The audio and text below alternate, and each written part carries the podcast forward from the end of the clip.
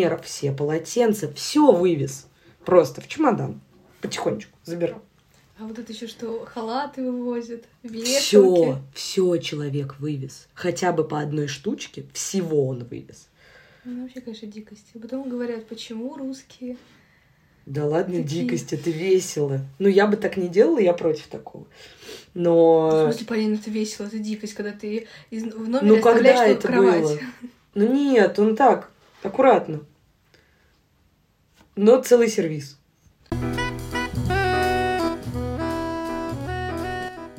Да, тема-то у нас с тобой дом. И мы с тобой сейчас будем говорить про отношение к дому и восприятие дома. И начнем мы, конечно же, с себя. Что ты думаешь про дом? Какое у тебя отношение? У меня, наверное, отношение, что дом это, например, как и одежда, которую я надеваю на себя, это в первую очередь олицетворение меня. То есть, наверное, в первую очередь это не то, что должно быть очень комфортно физически, это должно быть очень комфортно э, морально на это все смотреть. Интеллект. То есть мне очень важно, чтобы это было красиво. А как фотографу мне это очень важно, чтобы это было фотогенично. Как какому-то человеку, который пишет, мне это важно, чтобы это еще было как-то фактурно, например. Поэтому твой брат называет твою комнату музеем. Да. А ты уже думала про то, как бы выглядел твой идеальный ремонт, если да. бы была своя квартира? Я тебе даже больше скажу. У тебя есть отдельная доска на Пинтересте с фотками? Почти. У меня... Я в Инстаграме сохраняю себе в закладке. То есть, например, у меня есть э, идеальная ванная. А, в общем, это не квартира, это дом. Да.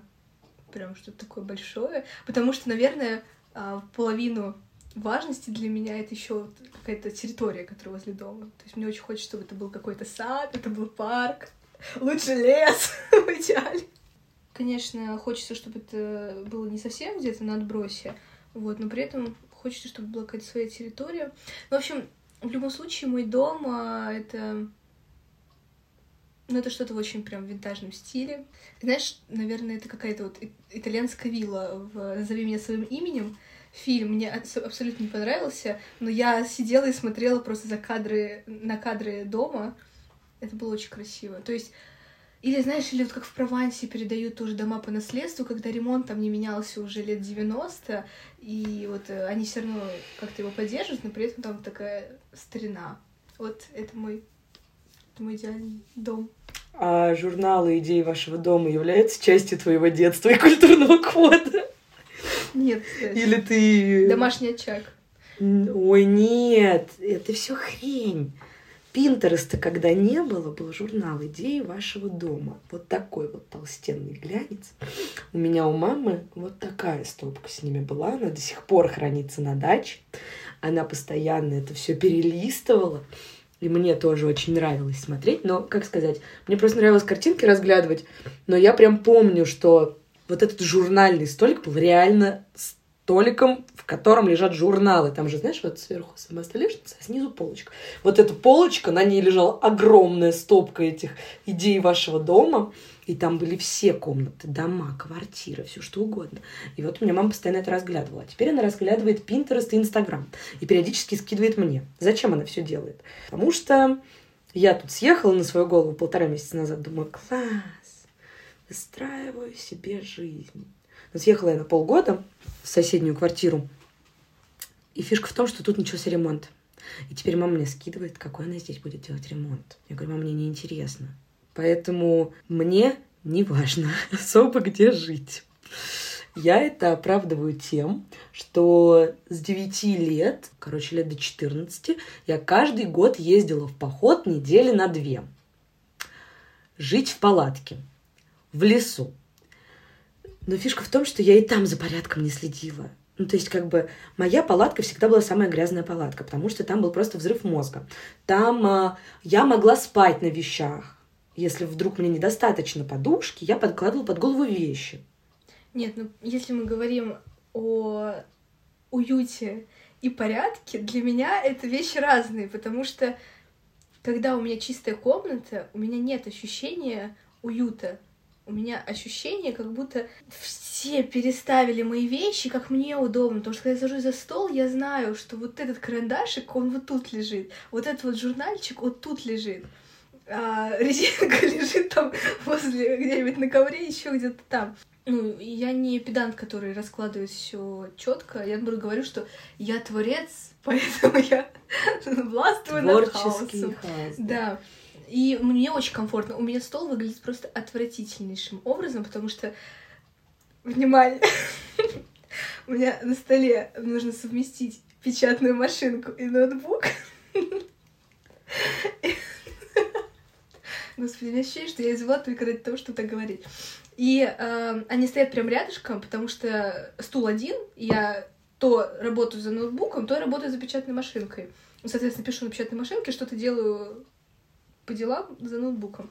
Плюс у меня из-за того, что я занимаюсь вот этими всеми открытками, э, коллажами и так далее, у меня со всех сторон везде огромное количество журналов, причем э, обычно они еще где-то там заложены, куча лежит везде каких-то отрывочков, отрезочков, которые мне я так думаю, мне когда-то пригодятся. Моя мама, которая просто заходит, и у нее глаз дергается, когда все это видит.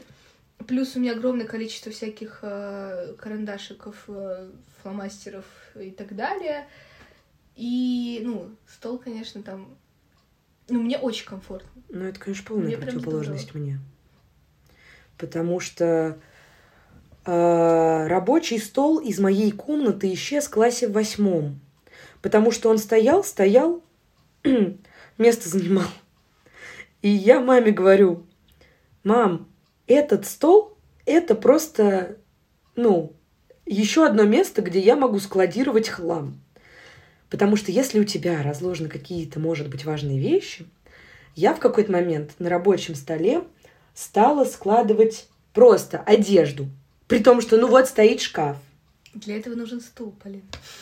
Нет, когда оно лежит кучей на столе, так удобнее. И я говорю, мам, я все равно или уроки делаю на кухне, или я их не делаю. Стол мне не нужен. Меня бесит, что он занимает место. Убери. Она забрала. Потом также я избавилась от шкафа. У меня из с комнаты одним матрасом. в Вынесли шкаф. Да, я- у меня осталась одна кровать, и все. И креслица. Склад для вещей. Потому что у кровати нет этого, как это называется, решетки в ногах. Если туда складывать вещи, они будут падать. У меня стояло кресло для вещей. Все. Я еще лет в 13-14 поняла, что для меня идеальное пространство – это студия с высокими потолками, в которой есть еще вот манс- ну, такой верхний этаж. Это как в Как в Питере. Питере, да, да, да, да, да, переделывают, старый фонд. Да, Там в курсе там очень мало места. да, я в курсе, я ночевала как-то раз в такой штуке. Вот в 13-14 лет мне казалось, что вот это вот идеальное пространство, при этом оно еще должно быть все белым. Все должно быть белым, и все. Ну, то есть, по сути, психушка. Потом я подумала, что, блин, ну студия, наверное, маловато. И я решила, что нужна двушка. Ну, это для тебя одной? Мы как А рассматриваем? мне с кем-то жить надо, да? Не надо на такие вещи Вопрос говорить. снят. Для меня одной. Но тут оказалось, что я, походу, буду одна жить в трешке. И я решила, что у меня будет примерно такое разделение пространства. Спальня, зал и гладилка. Вот. Вот вот примерно так я представляю пространство трешки. Слушай, у меня вопрос как раз появился. Вот какая бы комната, ну, представим, у тебя там дом или большая квартира, где ты можешь сделать э, там, помимо всех необходимых комнат, еще какую-то комнату вот чисто для себя. Вот какая это была бы комната? Ну, то есть для чего она Мне там не была? надо. Мне такое не надо. У меня нет привязки к, конкретному пространству. А, Я имею в виду какая-то необходимость, то есть, не знаю, спортивный зал, гардероб. эм, Ну, у меня библиотека просто. Ну, у это. тебя библиотека, да. Библиотека У меня самая важная комната в квартире это, наверное, ванна. Вот самая важная вообще вещь в квартире, то, без чего я не представляю свое место жительства. Это ванна, в которой можно лежать. Вот эти вот все души, душевые кабины я не воспринимаю, в принципе, потому что мне надо лечь. Мне лень стоять. А Я недавно одного блогера видела, она переезжает в квартиру, и она выкладывала каждый день, эм, ну, там попросила, по-видимому, аудитория, как вот она видит вот в этот день эту комнату она выкладывала, там, спальню, детская, кухня. И вот когда была ванная, а, она как раз говорила, что сейчас такие площади, что вместить ванную полноценно очень трудно, но она вообще не представляет себе без ванны, поэтому они там как-то пожертвовали пространством, еще чем-то, но все-таки она запихнула эту ванную. Я маме сказала, мам, вы съедете? Я покупаю малюсенькую раковину, я куда-нибудь переставляю стиралку, и я просто ставлю ванну в пол комнаты. Я готова откладывать реально на ванну, которая займет пол комнаты, потому что это важно мне. Я не могу, я не понимаю. Мне чем меньше комнаты, тем неудобнее. Я вообще, то есть, типа, как-то раз мы приехали в Москву э, большой компании учиться с мамой как раз, и с мамой еще одного пацана. И там было много комнат. И как бы каждый выбирал себе комнату. И я выбрала, чтобы вы понимали себе, балкон.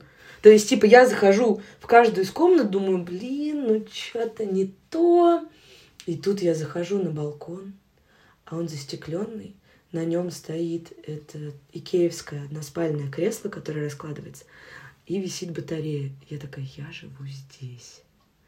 И вот я каждый раз просыпалась, у меня вот тут вот везде окна, они никак не зашториваются, я приподнимаюсь на своем, и там шкафчик, все, все, вот это вот идеальный размер комнаты. Я там в итоге и училась, мы просто на учебу ездили. Я там садилась на это креслице, разложенное в кровать. Всю свою работу делала, все учила. Вот сюда я водичку поставила, тут я делаю все. А я вот так вот поднималась, поворачивала голову. Где-то там вдали Москва-Сити, потому что жили мы на Шабловке. И я так, ой, как хорошо, потянулась и вышла в народ. Не знаю, у меня мама очень смеется над этим. Она говорит, Полин, вот, типа, она сейчас живет в большой комнате, у меня комната поменьше и зал. Она говорит, вот я съеду, ты, типа, приедешь в мою комнату? Я говорю, нет, я буду жить в маленькой. Я не люблю большие пространства, я в них теряюсь, и мне некомфортно. Не, не мне еще нравится, когда в доме много места, есть эхо. И то есть э, представить себе, например... Запись а... нашего подкаста в этом доме невозможно, да. Да. Нет, я имею в виду, что я просто я люблю где-то идти что-то начать петь. И когда это какое-то большое эхо, или, например, какой-нибудь музыкальный инструмент, и ты как раз вот где-то в душе, а кто-то там в зале играет на фортепиано. Мой личный вид ада. Я понятия не имею, почему мне, кстати, нравятся маленькие пространства. Мне вот, я вообще маме говорила, что вы мне поставили слишком большую кровать, мне нужна кровать-чердак. Она говорит, Полина, тебе не пять. Какая кровать-чердак? Ты ее сломаешь, на них спят дети. Я говорю, нет. Мне почему-то хочется постоянно наверх, вот как э, в поезде. Мне всегда нравится только верхняя полка, потому что ты там как в домике. Верх... Ненавижу верхние полки. У меня ощущение, мне, господи, мне там не сесть, не повернуться, не развернуться, книжку не почитать. Лежишь там просто пластом. Да, обожаю. Ты вот лег и так господи, какие у нас с тобой разные просто. Да, я очень рада, ощущения. что мы записываем этот подкаст. Поэтому у меня отношение к дому вообще никакое. Мне без разницы, где мне находиться. Абсолютно. То есть я могу спать на полу, где угодно. Я могу уснуть где угодно, как угодно, в чем угодно. У меня нет привязки к определенному пространству, у меня нет какого-то особого отношения к уюту.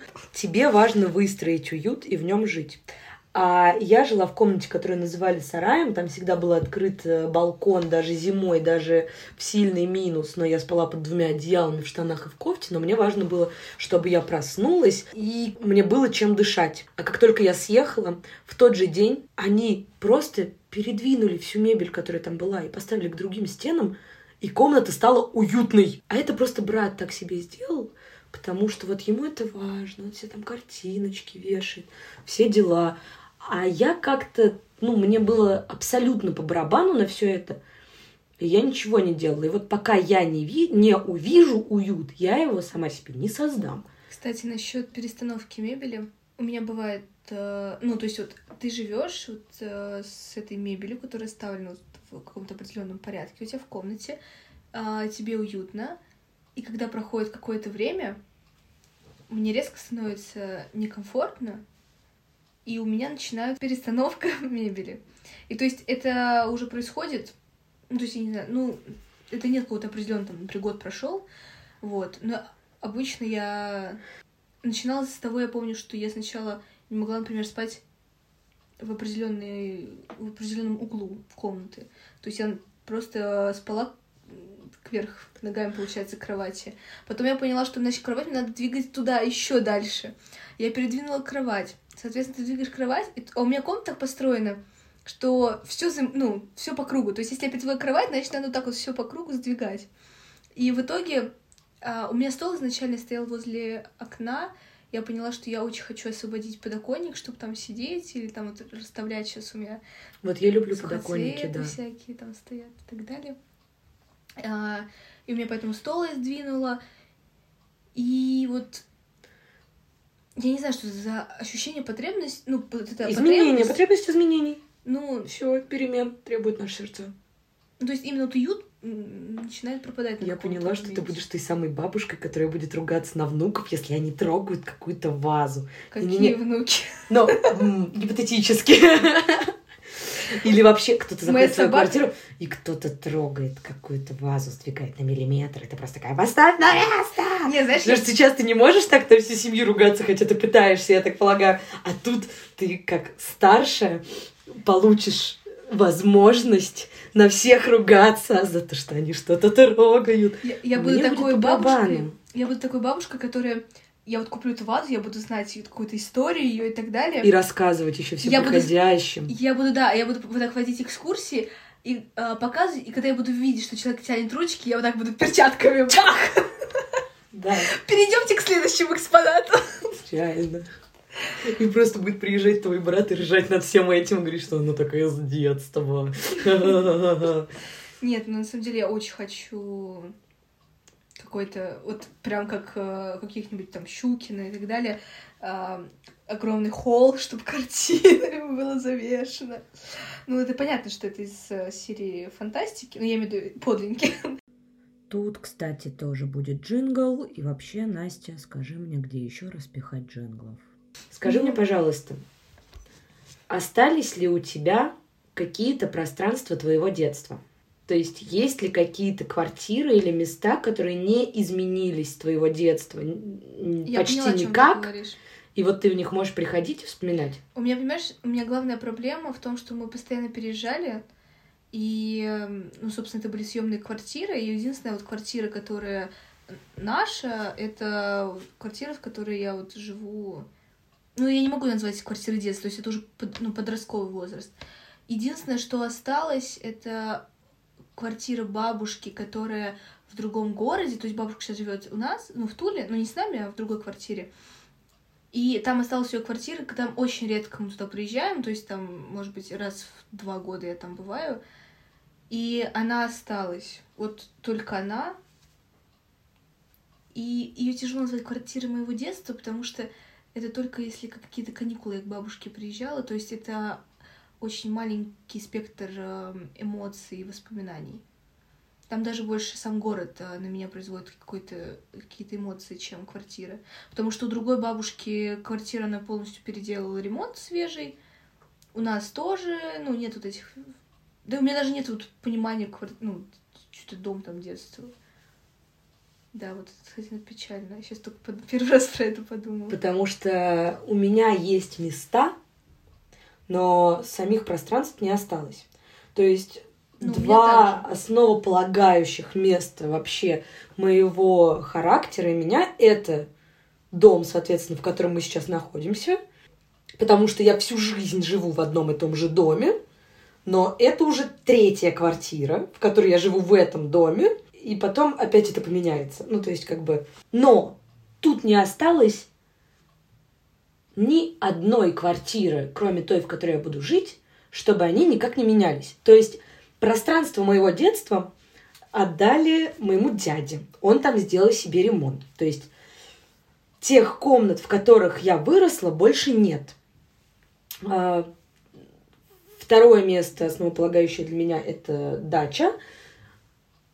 И, опять же, от этого места остались только координаты. Там переделали все. Вплоть до того, что дом моего детства и беседка моего детства уже снесены. На месте беседки теперь общая столовая, на месте дома теперь клумба и газон.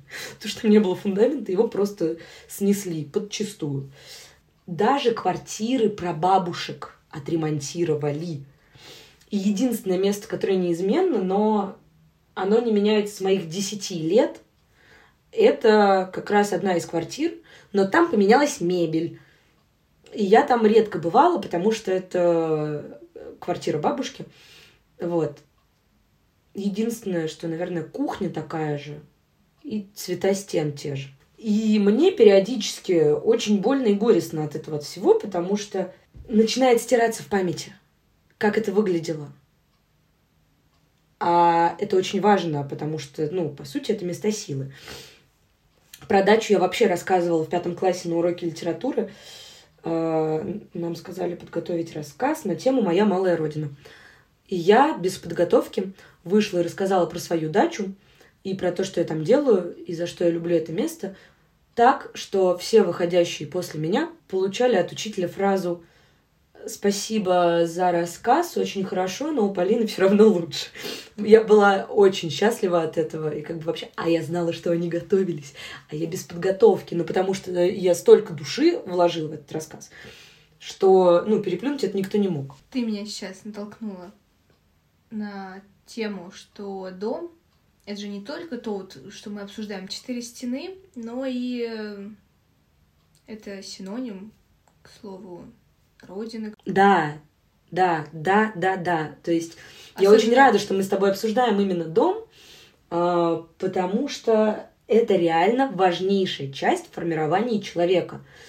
Но не зря в советских э, рассказах, стихотворениях песнях очень часто именно э, вот всплывает вот эта фраза, которую сейчас сказала, «малая родина», э, где родился, ты там и пригодился.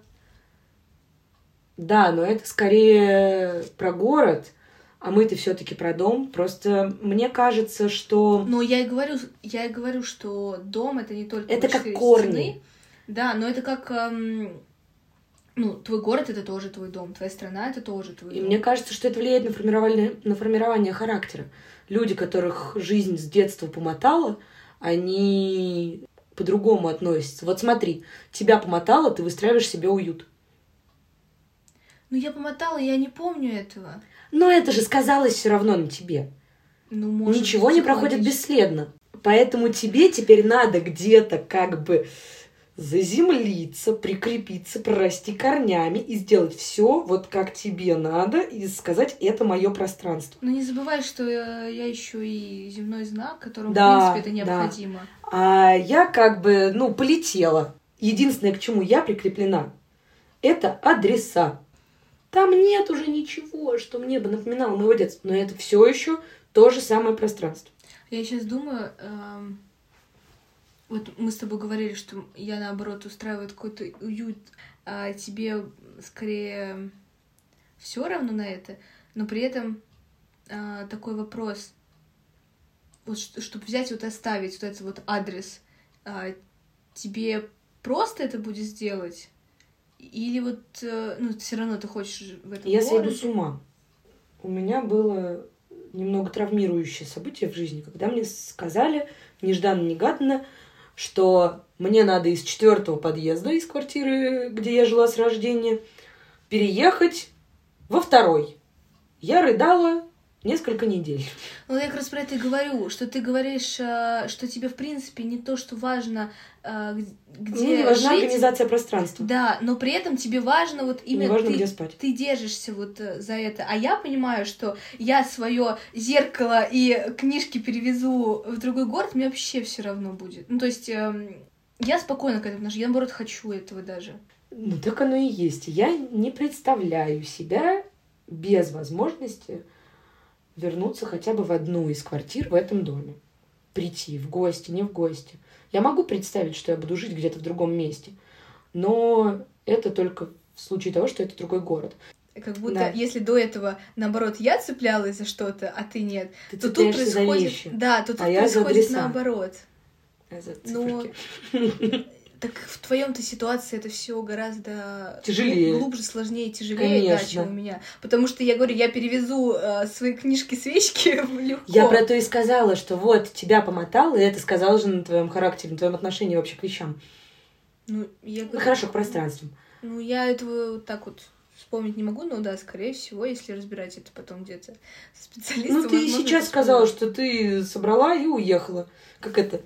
Кулечек на палочку завязала, и как ежики в этих в мультиках, и поехала в новое место. А я так не могу, мне очень сложно это представить. Ну, Просто для меня, вот я так думаю, самое э, страшное, что может случиться, это не то, что я оставлю этот город, это то, что я оставлю свою библиотеку в этом городе. То есть первое, что я хочу отсюда увезти, это книги, все. Все остальное мне не важно. Может быть, пару штанов еще можно с собой прихватить. Я нашла одно стихотворение, называется «На дом музей», и, в принципе, забавный стишок о жизни вообще писателя. Но я прочту первые, чет- первое четверостишее оттуда. И я думаю, как раз это станет э, хорошим началом новой ветви нашего диалога. Заходите, пожалуйста. Это стол поэта, кушетка поэта, книжный шкаф, умывальник, кровать. Это штора, окно прикрывать. Вот любимое кресло. Покойный был ценителем жизни спокойной. Ну, собственно, мне кажется, это очень типичный монолог, который мы можем услышать, когда попадаем в какой-либо музей, квартиру, музей-усадьбу знаменитого Великого человека. Да. Давай обсудим уклад жизни разных великих людей и наше отношение к нему. Насколько ты любишь посещать дома-музеи? Люблю я безмерно. Насколько мне это удается, это уже другой вопрос. Ну, э, мы еще молоды, и все еще будет. В 50 мы поедем, видимо, в какой-то автобусный тур по домам музея. Мы сделаем- сами его создадим и соберем группу, и будем сами читать эти лекции. Была ли ты в пространстве своего любимого писателя? Ну, я не могу просто выбрать кого-то одного. Ну, то есть, даже прогоняя по русской классике, я не могу тебе сказать, вот я люблю только такого-то писателя. Тем более, ты знаешь, я заметила, что это вообще разные вещи. Нравится тебе э, произведение человека, нравится тебе сам человек или нравится тебе его пространство. Потому что, ну, наверное, стоит начать все-таки с Льва Николаевича Толстого. Все-таки мы живем. Что к нам ближе, Да, а что то мы что к нам поговорим. ближе душевно и э, физически. Географически. Географически, да. Потому что... Душевно ближе. А, ну это ты, Вот. дева. История. Не, ну это какая-то очень странная дело. Как человек, наверное, я и не понимаю его, и очень у него далекие от меня взгляды. Ну, вообще там очень сложная биография, если все это изучать. Я не скажу, что я такой прям специалист э, в сфере биографии Толстого, но произведением все уже интереснее становится. Но его усадьба — это Место силы. да даже не то, что место сил. Место сил, мне кажется, когда, куда ты приходишь, чтобы вот зарядиться какой-то энергией, да, чтобы начать что-то делать. А для меня это, наоборот, куда ты приходишь разрядиться. Я, наверное, вот пока не могу вспомнить такого места в России, куда бы меня тянуло настолько сильно. Хотя, ну, я понимаю, что это рядом, но я считаю, что мне нужно в каждый сезон, в любом случае, ну, то есть весна, Хотя осень, бы раз попасть. хотя бы раз побывать там. Неважно, что я там уже была, там летом, например, или осенью, потому что там прекрасно и не из-за какой-то там исторической ценности. То есть бывает, когда ты приезжаешь в какой-то дворец, в какую-то усадьбу, и ты тебя бросает в дрожь, потому что здесь ходил этот человек. Нет. А из-за того, что здесь тебе просто спокойно. Здесь... И что тебе нравится, да? Дом? Мы же про дома тут. Я понимаю, что мы про дома. Я просто... Мне очень нравится усадьба, парк, э, природа там. Давай про дом. Ам, Про дом уже сложнее. Потому что, насколько ты знаешь, насколько знает наш слушатель, Лев Толстой был очень аскетичным. И хоть он и был ам, барином, хоть он и был графом, Графом, да. он ам, не позволял себе роскоши. И я даже знаю от экскурсоводов, что когда а, приезжает какая-то группа, они всегда зададут вопрос, и что вы хотите сказать? Вот это дом графа. Что меня впечатляет в доме Толстого, это, наверное, две вещи. Первое — это веранда, терраса, потому что, ну, Открывается вид на всю природу, которую ты так любишь. Во-первых. Во-вторых, прекрасный резной заборчик с лошадками. Еще и там эти лианы, которые... с- Не лианы, как это называется? Для декора, которые просто... Которые пускают, чтобы тень как раз была, где собиралась вся семья за завтраком, где Толстому подавали его фирменную вегетарианскую кашу какую-нибудь, супы и так далее. А второе — это его библиотека. Видишь, у Точнее, нас с тобой даже здесь разное, потому Да. что эм, мне не очень нравится организация пространства, в принципе. там нет, странная она. Там она очень странная, ты не понимаешь, где ты и как ты, но Ну давай отметим, что это флигель. да, но мне и усадьба-то сама не очень нравится. Мне еще нравится цветовое решение, потому что белые стены и Зелёные крыши. крыша, которые очень красиво э, сочетается. Зимой это красиво сочетается со снегом, летом это красиво сочетается с травой. В межсезонье он так выигрышно выделяется э, между э, ну там немножко грязью, скажем. Короче, мне это все не очень близко, но есть два пространства, которые мне в этом доме нравятся, потому что я на экскурсии была несколько раз, и вот как бы комната под сводами, как раз комната, в которой он работал. А, Там внизу есть комната, где, по-моему, то ли был погреб, то ли что-то. Там такие своды красивые. Она внизу, она маленькая, там почти ничего нет. Там вот эти вот округлые э, ну, как бы закругление, отсутствие углов. По-моему, это называется комната под сводами. И экскурсоводы рассказывают, что он там постоянно работал, и вот там прохладно, потому что она внизу, то есть как цоколь, грубо говоря. Там одно маленькое окошко, и мне очень нравится. И второе, это, по-моему, спальня Толстого, где маленькая кровать, и все очень маленькое, и, и мне тоже так, и все светлое. И я просто такая, господи, и опять же одно окно. Вот это мне как раз вообще не нравится. Ну, то есть... э, И она еще и в проходе между комнатами. Ты такой, господи. Меня сильно раздражает, в принципе, организация пространства там и вот эта лестница, которая абсолютно почему-то не оттуда ведет э, на второй этаж, ну, как будто она там не должна быть. Но я понимаю, что это был маленький флигель, и потом дом перестраивался, была пристройка, потому что семья росла, и это все понятно. Мне очень нравятся яблони, я не могу. Они сейчас вот этим летом пересаживали перед домом Волконских, э, как раз, Волконского, как раз эм, старые яблони пересаживали на новые. И поэтому там не было этом году. В общем, было некрасиво все спашено, я так расстроилась. А в целом, вот эти яблони это вообще какая-то мечта. То есть, как вот у Чехова вишневый сад. Вот у меня мечта, чтобы это был яблоневый сад.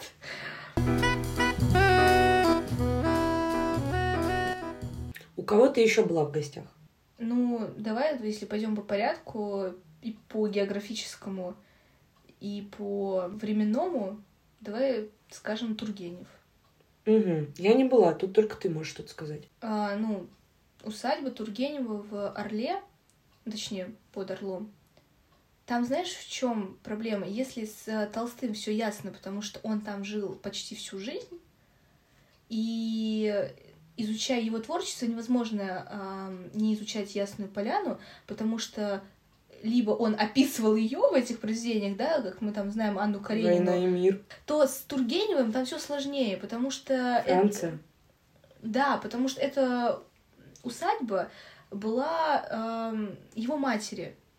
которая, если мы все читали Муму, вот она, пожалуйста, списанная оттуда, это эм, барыня.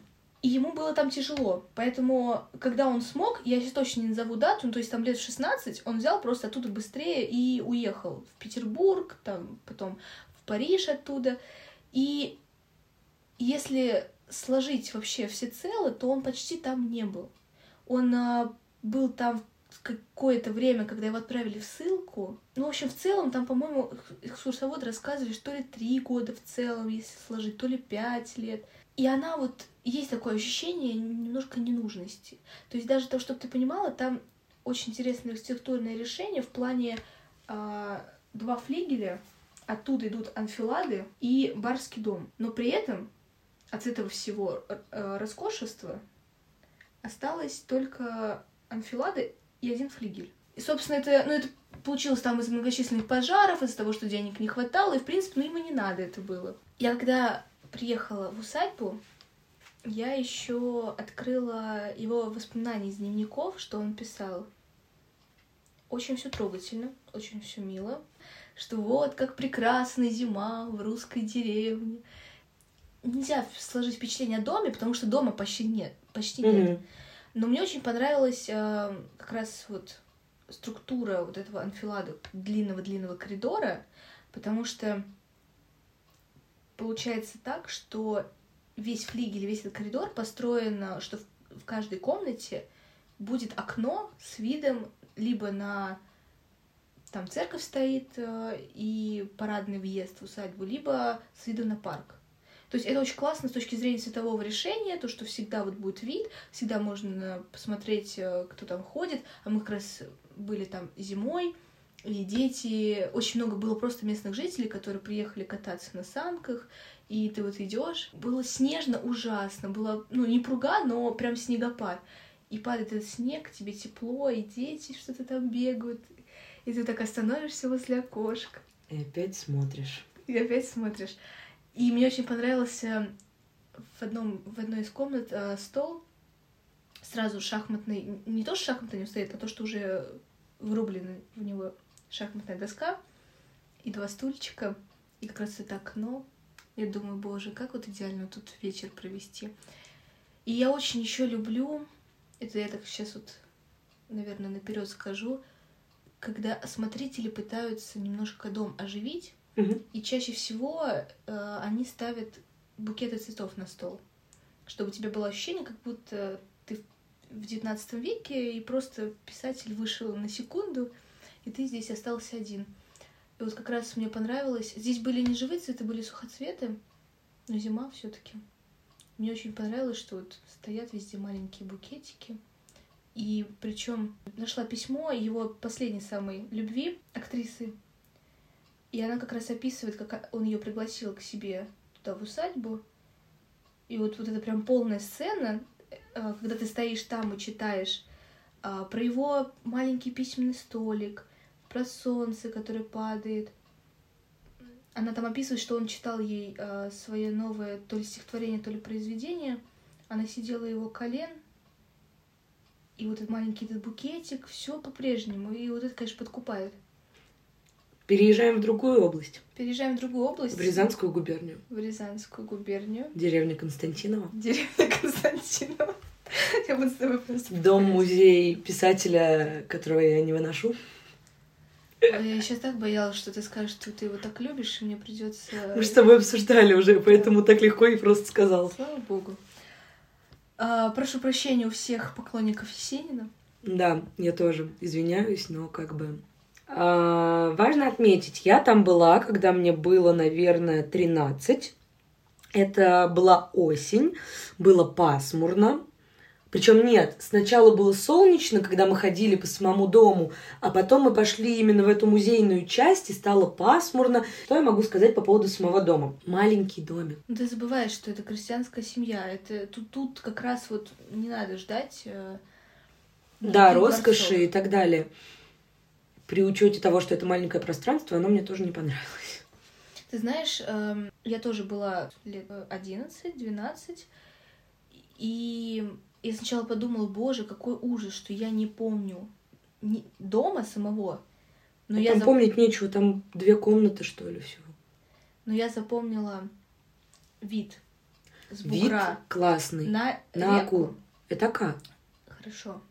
И я запомнила, я там каталась на лошади. И березы. И я вот сначала думала, ну вот как можно было съездить в му- дом-музей и не запомнить самой сути. А сейчас я понимаю, что саму суть-то я запомнила. Собственно, если поднимать все творчество Есенина, то я уверена, что сам вид этого дома я ничего не потеряла, потому что русскую лавку с печкой и красный угол можно найти где угодно. Вот этот вид, который его вдохновлял, вот Да. он остался в памяти. Джингл, джингл, джингл, джингл. Ты была у кого-то еще из писателей? Я была у Чехова в двух его усадьбах. Я была в Михайлово, если я не ошибаюсь, в Московской области. Мгм. Но я была настолько маленькая, А в Крыму? Вот. А в Крыму я была два года назад, и в Ялте я была на его даче. Причем там так интересно у него еще сделано, то есть у него в Ялте есть дом, а в Гурзуфе, Мгм. это, наверное, километров 30 от Ялты, у него есть дача. Мне очень понравилось в Ялте. Во-первых, эм, он уже, если не ошибаюсь, он уже тогда начал болеть, ему врачи сказали, что, собственно, почему Ялта? Вам нужно жить возле моря, Мгм. вам нужен климат, горы, все дела. Это был бум его пьес, и у него откуда-то появились там деньги, он еще то ли взял в долг, ну, в общем, как-то он наскреб на кусок земли, и тогда, на тот момент, это было очень хорошее место, потому что сейчас это очень высоко от Ялты, ну, от самого центра. Но, как нам сказали экскурсовод, тогда, когда не было всей вот этой застройки, во-первых, его дом был виден с моря, и, ну, как там сейчас из дома открывается вообще великолепный вид. Опять я тебе уйду и скажу, что сад производит намного большее впечатление, чем э, сам дом. Дом такой маленький, скромненький. Э, если не ошибаюсь, двухэтажный, по-моему, третий этаж там чердак. И рядом еще такая пристройка для прислуги небольшая с кухонкой. Но сад, а, который вот он ам, сам сажал и ухаживал, и из-за климата там а, собрана куча редких а, растений, он, правда, интересный, хороший. Сам дом, а, вот он такой, ну, летний, южный, он светлый, он какой-то чистый, с окнами э, большими, которые выходят на море. Он тогда уже жил с Книпер, ну, Мгм. был в браке, но при этом она почти там никогда не была. У него, э, если я не ошибаюсь, у него был чердак, там жила его сестра, э, которая, по-моему, рисовала, и там была ее мастерская. Второй этаж, эм, там находилась как раз комната Книпер, ну, предполагал, что он Мгм. там будет находиться. И на первом этаже э, жил как раз он.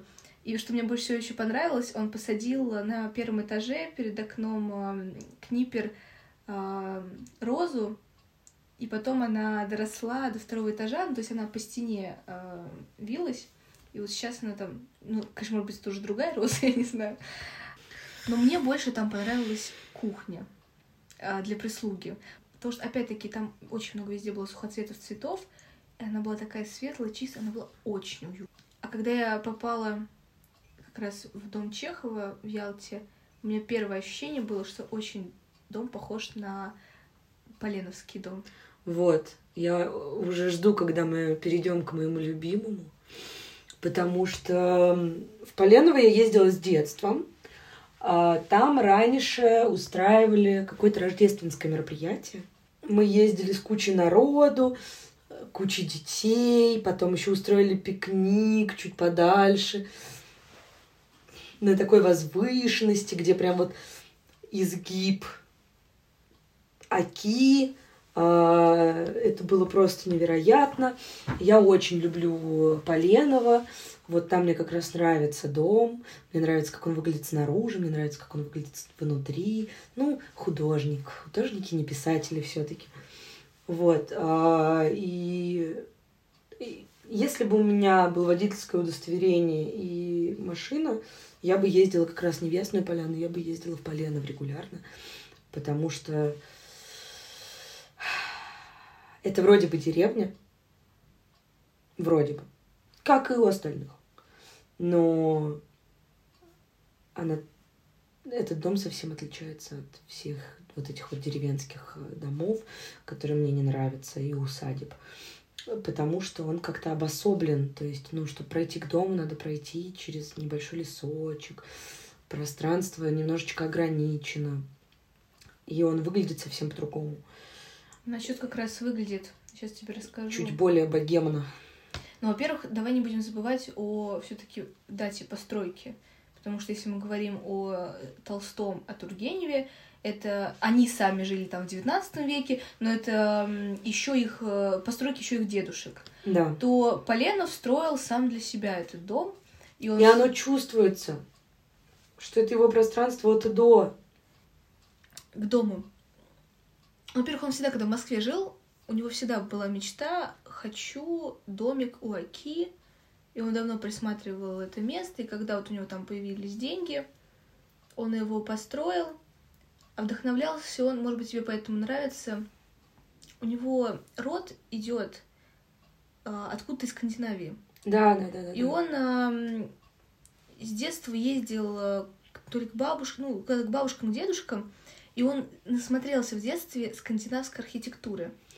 И поэтому, когда он строил дом, как раз, пожалуйста, там эти белый цвет, а, это дерево, это вот этот вот лаконизм такой, Поэтому теперь что там проводят? Французские выходные, по-моему, это называется. У меня мама регулярно ездит. Не знаю. Там летом проводят то ли что-то...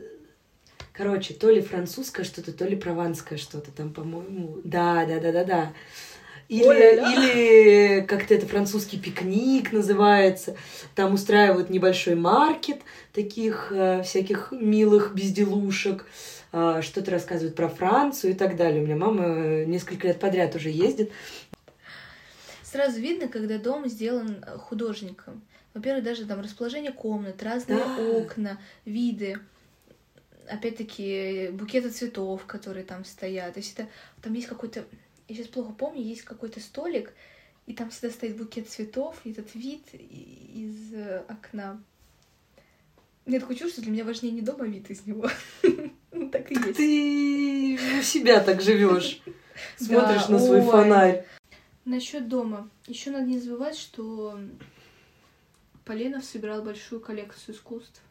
Конечно. Поэтому ему было важно еще выстроить так пространство, чтобы это в какой-то степени было как галерея, чтобы люди могли ходить плавно, смотреть. Была ли ты в городе Витебск? Нет. Рассказывай. Да, музей Марка Шагала. Я не была в Витебске, но да, как бы. Понимаю. Во-первых, это маленький одноэтажный домик, расположенный в еврейском гетто в очень красивом городе Витебске. В нем нет ни одной картины Шагала, потому что им не разрешают их вешать. Поэтому там есть только фотографии и мебель. Две комнаты. Ну вот понимаешь, а, если у Есенина это деревенский дом в деревне, то у Шагала это маленький домик, но в городе. Поэтому мне понравилось. Там куча всяких мелочей, безделушек. Говорят, вот здесь вот была кухня, вот здесь. То есть удобная организация маленького пространства, так что всем хватало места, и каждый уголочек был использован по максимуму. Нет никакого участка рядом, потому что это бедная семья в понятном пространстве. А, нет ничего лишнего, но при этом это все так качественно использовано, то есть у этого пространства максимальное КПД. И мне так это понравилось. И то есть ты когда идешь, тебе надо уйти немножечко из центра города, вот там вот пройти по улочкам. Там уже все домики такие одноэтажные, низкие, маленькие. И вот этот малюсенький домик, на котором эта табличка. Мне очень понравилось. Да прям вот неизгладимое впечатление. Ну, я шагала, просто люблю. Ну, тут да, тут еще даже накладывается общее ощущение. Давай обсудим теперь дома-музей, в которые ты бы хотела попасть. Тебе было бы интересно посмотреть, как жил тот или иной деятель искусства. А вот знаешь, я вообще как-то спокойно отношусь к этому. То есть у меня нет э, такого трепета вообще никому, чтобы я хотела, ой, хочу притронуться к его столу. Это другое. Вот видишь, у тебя другое отношение ко всему этому. Потому что я все-таки считаю, что пространство отражает человека. И для меня это способ э, поближе познакомиться с э, деятелем искусства, творчество которого меня восхищает. Или наоборот, оно мне не нравится. То есть, э, если мне не нравится, мне интересно посмотреть, господи, как же он так жил-то, что он такую хрень делал. А если мне нравится, мне опять же интересно изучить это пространство, в котором он существовал, как оно выглядит и так далее. Вот с этой точки зрения тебе куда бы хотелось попасть? Ты понимаешь, я слишком э, люблю всех этих людей начала 20 века. Ну, у нас с тобой одна любовь. Которые, я понимаю, но они в априори уже не привязаны к какому-то месту. То есть, если мы говорим о классиках 19 века, ну даже какой-нибудь Пушкин, тот же самый, мы в любом случае с тобой говорим Мойка, и мы говорим э, Михайловская. То есть мы можем говорить о местах. Но когда мы говорим люди, которые мне в первую очередь интересны... Перечисли, давай, мы загибаем пальчики. Ну хорошо, начнем с того же самого, там, Маяковский, например, Цветаева, Ахматова, Бродский, Мандельштам. Мы пока что в одном городе сидим.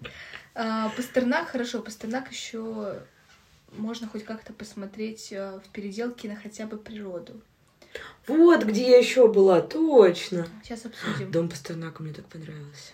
Ну, то есть, это там Бунин, хотя, кстати, в Орле у Бунина я была, но это ни о чем, понимаешь, потому что, ну, вот здесь он жил два года, например. Ну, это люди, которые в априори сами уже себя не привязывали к какой-то какому-то помещению, поэтому ты приезжаешь и, ну да, ну вот тут она там прожила, или он.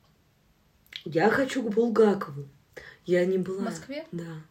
У меня мама недавно, кстати, как раз была, рассказывала про, естественно, толстого кота, черного большого, и какого-то максимально волшебного старичка, э, хранителя этого музея, который балансирует там где-то на грани астрологии и мистики. Ну, в общем, ее прям это очень сильно впечатлило. Но, собственно, даже если это все э, выстроено шоу, то это классно, так и должно быть.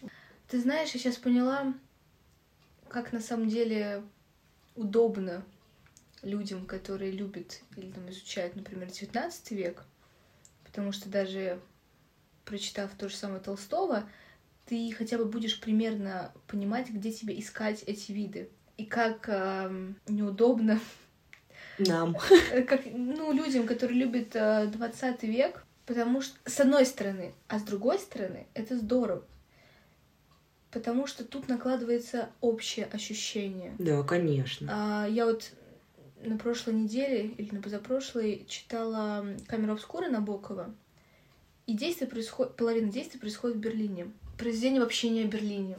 Но он позволяет себе буквально там, где-то вставлять описание города, пока, например, герой едет или пока герой идет. И мне просто, представляешь, я сидела и плакала. Не от того, что город как-то красиво описан, а вот в целом это ощущение, потому что, ну, мне кажется, если ты был в Берлине, ты поймаешь это впечатление. И то же самое, например, про Париж у, у Цветаевой, например. Я не была ни в Берлине, ни в Париже, не читала ни Набокова, ни Цветаеву. Ты разговариваешь я, с микрофоном, я, как и пол нашего я тебе, подкаста. Я тебе просто рассказываю, что с одной стороны это неудобно, а с другой стороны это здорово, потому что ты... Я, наверное, бы не хотела э, отыскать какую-нибудь улицу, где именно с этой улицы, с этого окна он описывал этот город. Вот я бы не хотела. Если они описывают какой-то юг Франции, там, юг Италии, то это в целом вот это общее понятие. Так же самое, как вот у наших классиков э, уехали на Кавказ. Неважно, какой город.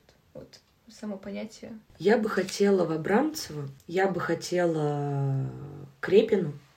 Там деревня как-то по-другому называется, но все ее почему-то называют Репина. Ты имеешь в виду под Петербургом? Да. Ага, да. Я бы хотела к Булгакову, это я уже сказала.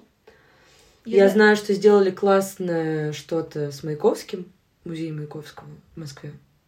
Вот, Кстати, меньше всего хочу к Маяковскому, при этом я его очень люблю, но почему-то Я его люблю просто, я над ним угораю. не, нет желания вот... ну, Я примерно себе представляю вот эти квартиры, и мне как-то нет желания. Я очень хочу к Куинджи в Петербурге. Я просто видела... Ну да, это было бы Я интересно. видела какого-то блогера эм, просто истории. Она была в музее. Там просто супер. И, во-первых, по освещению. Я эм, сейчас из нашего разговора поняла, что мне не нравятся дома музей, мне нравятся квартиры музей. Я перечислила тех, кому я хочу, кого я люблю, а потом я вспомнила, что я бы с превеликим удовольствием сходила в музей-квартиру Достоевского, потому что я вообще не понимаю его творчества, и мне кажется, что я найду какие-то ответы на свои вопросы, прикоснувшись к его этому небольшому пространству где-то в Петербурге, там, по-моему, где-то в районе Чернышевского. Да. Вот вообще, вот, знаешь, вот мне не хочется на мойку, и мне не хочется к Достоевскому. Мне хочется просто, чтобы или переосмыслить его творчество, или в очередной раз убедиться, что это просто не мое. А, На щас- мойку я не хочу, я бы лучше в очередной раз сгоняла в царское село. Не, не знаю, вот мы переходим к дворцам с тобой, я Перед с ума тем- схожу. Перед тем, как перейти к дворцам, ам, вот Куинджи, и сейчас, насколько я знаю, почти готов или уже открылся полторы комнаты Бродского. Мне не интересно. Причем они там Они сделали какое-то там вообще прикольное пространство, насколько я знаю, книжный магазин и вот саму комнату. Ну, в общем, что-то они там прям постарались.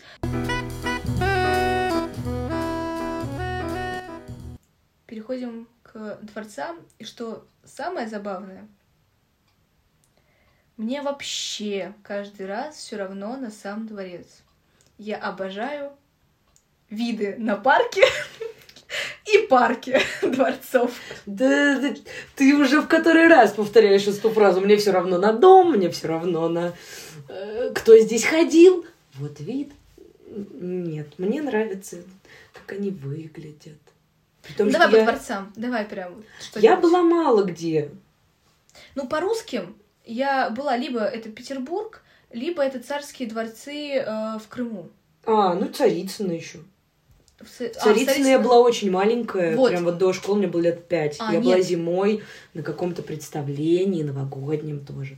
В Царицыно я была в начальной школе, и эта архитектура ужасная, мне просто не нравится. Мне даже до сих- сейчас до сих пор, я когда смотрю э, на фотографии, Ой, в Коломенском я была. Вот Коломенское мне очень понравилось. Я была в пятом классе. Это был май месяц. Так классно. Я бегала на своих кедах-роликах в миленькой юбочке. И там вот как бы совершенно не слушала экскурсовода, потому что это тот возраст, когда ты отрицаешь вообще существование экскурсовода, и тебе твой разговор с твоими подружками в десятки раз интереснее. Ты думаешь о том, что ты сейчас вот-вот купишь мороженое. Но вот это вот поле, колокольня же там, да, а, и дом Романовых, Алексей Михайлович, по-моему, я не была, я, ну, про деревянный какой-то такой большой дом, но мне понравилась именно природа. Про Царицына я ничего не помню и ничего не могу сказать. Ну, по Питеру мы с тобой пройдемся по классике. Царское село, Зимний дворец. А- Остальные я не воспринимаю. Михайловский замок мне, например, совсем не нравится внешне. Я не хочу туда Петергоф. ехать. Петергоф, да, там я была в 7 лет. Мне очень понравилось. Абсолютно другие ощущения. Мне не нравится, в принципе, эта архитектура. Барочно? Барочно. Но я не могу, я не вывожу ее. А мне так нравится. вот Модерн это сочетание супер. цветов. и так далее. Вот это голубенький, золотой. А если по Петербургу, меня ужасно разочаровал Петергоф. Просто не из-за того, что он плохой. Но мне было семь, у меня, видишь, у Ну, меня такие эмоции. Нет, просто меня разочаровало из-за того, что я его поздно увидела. Сейчас объясню. Петергоф э, почти весь слизан с Потсдамского дворца. Потсдам под Берлином. А, Там дворец Сан-Суси, а, огромный этот сад, парк. И этот а, Потсдамский дворец, он почти весь слизан с Версальского. Да, поэтому я думаю, что Петергоф с Версаля слизан. Ну вот, я рассказываю. Ну просто если... А ты была и там, и там, но до Петергофа. Вот. И самая большая проблема была в том, что Петергоф Петр не успел а, достроить в таком масштабе, который он а, задумал. То есть ему, если я, я не ошибаюсь, то он построил только одно крыло а, дворца, которое он планировал.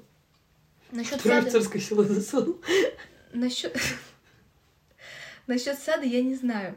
И получилось так, что я просто влюбилась в Сан-Суси в, в Потсдаме. И даже, кстати, вот, наверное, единственный дворец, который я запомнил именно дворец сам больше, чем парк. Но парк там тоже шикарен.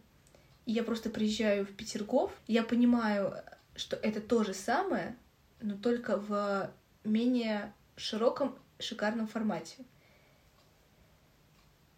И вот такого ощущения уже нет. Поэтому я, наверное, больше внимания на сад обратила. Но меня очень впечатляют э, дворцы летние в Крыму.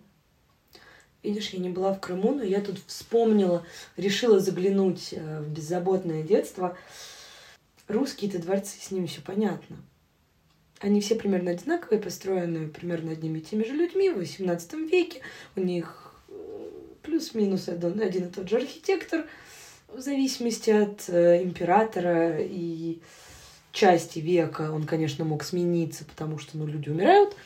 Но в целом барокко, э, дорого-богато, у нас все очень красиво. Потом классицизм. Да. Все, в общем-то, Все эти золотые комнаты, голубые комнаты, янтарные комнаты и так далее. где она? Ладно, опустим. Все ясно. Но есть же неподалеку от нас пространство совсем с другой культурой. Ну, как бы близкой нам, но в силу разных обстоятельств немного другой.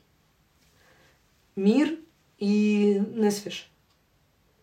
Беларусь. Мирский замок и Несвежский замок, я не очень помню, как это правильно называется, в смысле именно второй, вот там мне, кстати, понравилось. А, в целом я могу сказать, что мне очень нравится, назовем так, краткая поверхностная история Белоруссии с той точки зрения, что в разные периоды своего существования разные куски одной страны были то восточнославянскими, то западнославянскими. И это прям очень сильно заметно на городах. Я почти не была в Западной Белоруссии, хотя я понимаю, что мне бы там очень понравилось. И плюс ко всему можно отслеживать э, исторические периоды. То есть ты видишь по архитектуре замка, что о, вот в этот период этот кусок страны был западным. Или вот в этот период этот кусок страны был западным, потому что э, Мирский замок, я, если честно, не очень могу сказать с географической точки зрения, где они все расположены, потому что мне было 11, и я ничего не помню. Но Мирский замок — это европейский замок из красного кирпича, такой прям, вот открой фотку, я, я могла бы где-то здесь, в этой квартире, найти тарелку, где он изображен. И есть то же самое с Несвижем. Они раньше висели обе вот здесь, вот мы бабушке привозили, она их собирала. А Несвиж, и причем он такой, как немножечко крепость, так внутри квадратное такое пространство с рыцарское брусчаткой. Ну настроение. вот, ну, грубо говоря, не то чтобы прям средневековое, но куда-то в ту степь. А Несвиш это такая классицистическая, светло-желтого цвета постройка. При этом не сильно роскошная, без излишеств. Ну, конечно, уже не барокко. абсолютно симметричная, и ты там везде ходишь и смотришь. Я совершенно не помню, кто там жил, когда там жил, зачем они там жили. Но вот в моей памяти осталась именно архитектура и пространство вокруг. Мне очень нравится тот факт, что по архитектуре можно отследить вообще, что происходило в стране и так далее. Если ты, конечно, это понимаешь, то есть это тот пласт культуры, который ты или считал, или не считал. А... Я сейчас вспомнила о таком феномене, как подарок в виде дома любимой женщине. Это, подожди, это что? А, например, Дали, который подарил Гале а, в конце там ее уже жизни, она но она начала стариться, она начала смущаться, что она, у нее уже была разница, она, по-моему, на 20 лет была старше его, ну, примерно. И она начала понимать, э, ну, что вот он еще молод, она уже бабушка, она начала стесняться. Он ей подарил э, шикарный такой дом, э, куда она переехала одна, и она его пускала к себе только по предварительному разрешению, когда она была готова, но это не важно. И плюс я еще вспомнила, ну я думаю, таких примеров очень много, я просто вспомнила вот, э, собственно, где я была, э, и Шарлоттенбург в Берлине, э, тоже подарок, я не помню, там герцог или кто он был, ну, в общем, кто правил в этой земле в то время, подарок вот, собственно, своей жене Шарлотте, поэтому Шарлоттенбург. На самом деле шикарный дворец, огромный просто посередине города, огромный парк, пруды и мосты. И дворец тоже красивый. Самое время подвести итоги. Собственно, что я поняла из сегодняшнего нашего диалога, это что для меня все-таки человек и место имеют абсолютно разное значение. Мы обсудили нашу тему дом с абсолютно разных сторон. Как всегда, мы не могли обойтись без искусства, потому что ну куда мы без него, это наше все. И из этого можно сделать один вывод, что как бы ты ни пыталась это отрицать, но какой человек, таково и место. Ну это же правда так. Даже если это какая-то старая усадьба, построенная задолго до рождения этого э, человека, все равно все все подстраивают под себя, и ты видишь прям вот прям вот, вот этот вот перелом, что вот здесь было так, а ему было крайне неудобно, и он взял и все это переделал. И очень классно, что в жизни каждого человека есть дом. Каким бы он ни был, по этому маленькому пространству, даже если это полторы комнаты Бродского, можно сделать выводы об этом человеке. Можно что-то понять. Можно переосмыслить для себя биографию. Я поэтому очень люблю в гости ходить. Не знаю, как ты, я очень люблю ходить в гости и смотреть, как живут разные люди. А, и это же каждый раз так интересно. Изучать каждую комнату, смотреть, чем живет этот человек. Не знаю, для меня это безумно важно. А, мне это помогает складывать какую-то свою картину, как бы ни выглядело это пространство. Может быть, это какое-то а, какая-то квартира с новомодным ремонтом, или это что-то старое, где давно-давно хотят сделать ремонт и никак не начнут, и вот это вот состояние, и ты прям вот смотришь на место, где живет человек, даже если мы сейчас говорим о наших друзьях, ты смотришь на это место, смотришь на человека, и это становится какой-то подсказкой. И ты уже по-другому смотришь на какие-то его действия и поступки. Ну, короче, не знаю, я очень люблю как раз вот этот дом, комната. А мне кажется, наоборот, эм, что не человек делает место, а место делал, делало всех людей, и мы потом как раз и видим в их творчестве, в их там психологии, в мотивации поступков а, как раз отпечатки, отголоски а, ну, ме- место, того где или они, иного пространства. да, место, где они, например, провели детство или потом жили. Вот видишь, это, это синтез. Не человек делает место, а место делает человека. Но при этом все равно человек пытается как-то изменить это место под себя. Да, потому что у нас сейчас, ну, почти нет возможности прийти на какое-то абсолютно, ну, выбрать для себя абсолютно пустой кусок пространства, который тебе нравится, и воссоздать его с нуля. У нас сейчас нет ни средств, ни мест таких, потому что мест все меньше. А, и все, что мы можем, это купить какой-то участочек где-то за городом и там сделать что-то свое. Но тут уже место, как ты говоришь, играет большую роль, да? Может быть, я хотела бы жить около Кремля, но я не могу там жить. Там не живут. Может, я хотела бы снести Белый дом и построить себе там дворец. Кто знает. Даже я этого не знаю. Может, я Пет хотела бы снести и жить там. Вот, кстати, мне очень нравится это место. Нет, сносить я бы точно бы не хотела. Лучше уж пере- Перестройка. Нет, не перестройка, а реставрация. Я все еще считаю, что дом неразрывно связан с судьбой человека, даже если это съемная квартира. В данный момент это твоя квартира. Неважно, насколько по времени.